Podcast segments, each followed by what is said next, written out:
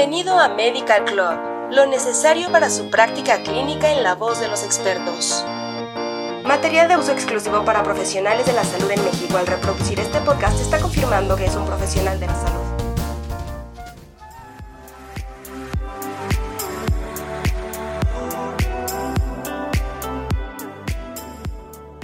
Hola, nos da mucho gusto que escuches el séptimo capítulo de la edición Dolor en Medical Club.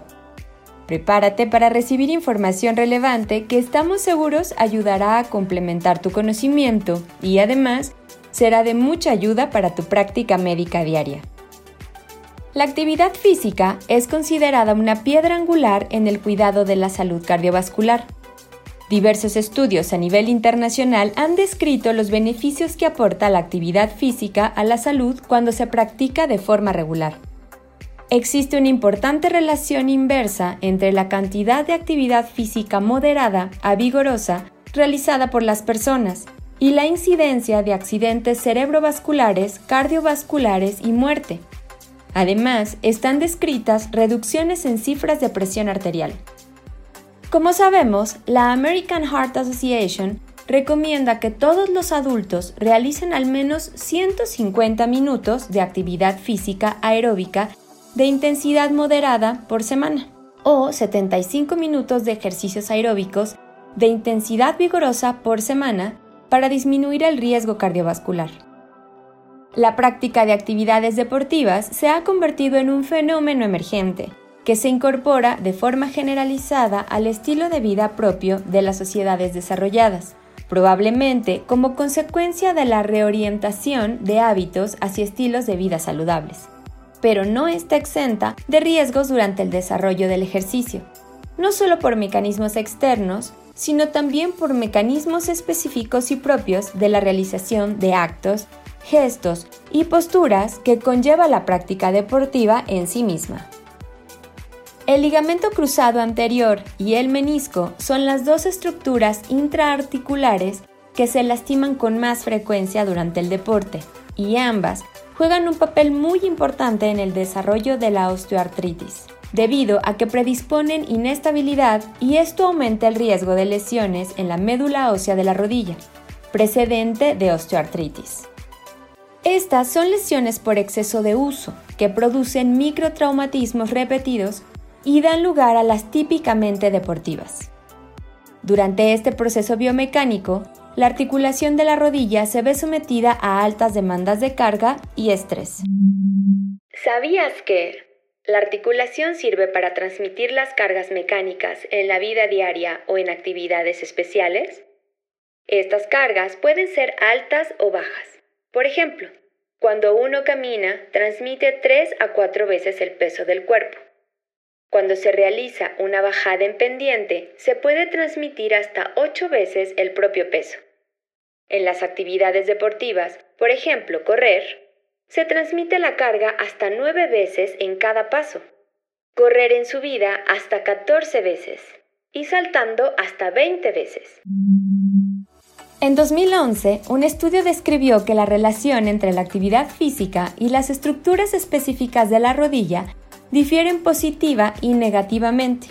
Además, existe una fuerte evidencia de la relación positiva entre actividad física y la producción de osteofitos tibiofemorales. También se reportó la ausencia de una asociación entre la actividad física y el estrechamiento del espacio articular, y fuerte evidencia de la relación inversa entre la actividad física y defectos del cartílago. Lo que es claro de las investigaciones es que el riesgo de desarrollo de osteoartritis se relaciona más con la intensidad del nivel de participación, el nivel de rendimiento y la presencia concomitante o probabilidad de lesión articular. Las lesiones articulares son el factor principal que aumenta el riesgo de desarrollar artritis en los deportistas. La alta incidencia de artrosis de rodilla en los años siguientes a lesiones del ligamento cruzado anterior o lesión meniscal está bien documentada. Los atletas de alto rendimiento, incluidos los jugadores de hockey, cuyas actividades deportivas acentúan repetidamente la estabilización de las estructuras de la rodilla, tienen un gran riesgo de tener lesiones de rodilla, además de tasas muy altas de osteoartrosis de inicio temprano. las cargas de impacto son las más propensas a provocar lesiones en cartílago articular. Sin embargo, tener músculos bien desarrollados disminuye la carga en el cartílago y por lo tanto tiene un efecto protector.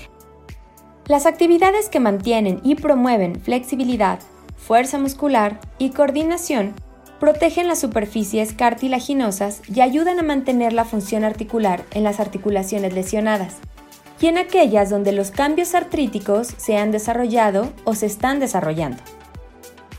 El ciclismo, ejercicios acuáticos en alberca y levantamiento de pesas, con énfasis en ejercicios de cadena cinética cerrada, forman parte de las actividades que cumplen con estos criterios, en la mayoría de los estudios que evalúan el papel del ejercicio aeróbico en el manejo de la osteoartrosis, la caminata y el ciclismo fueron los más comunes.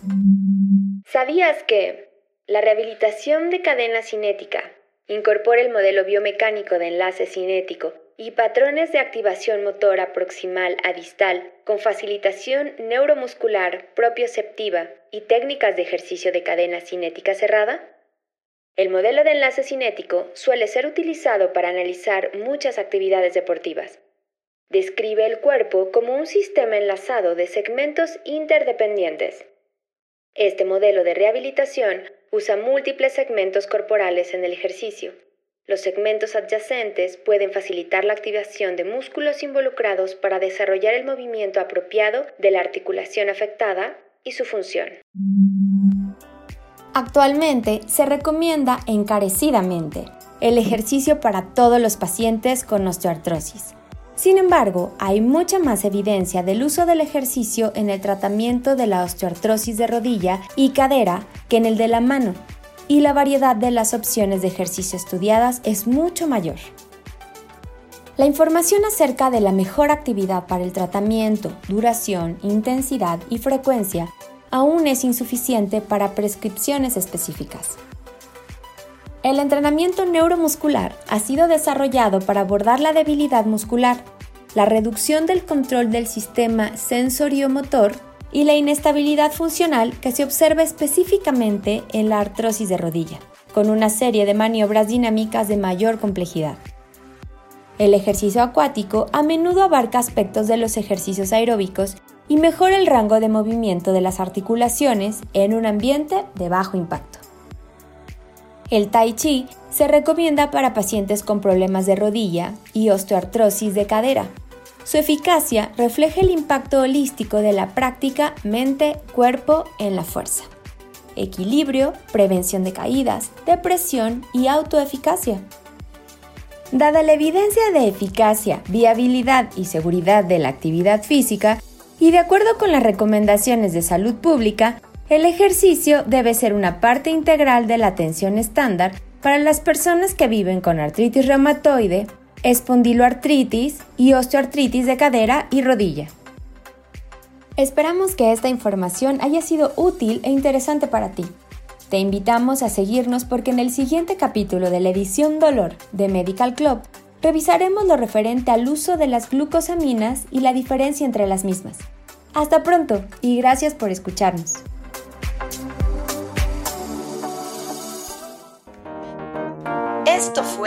Medical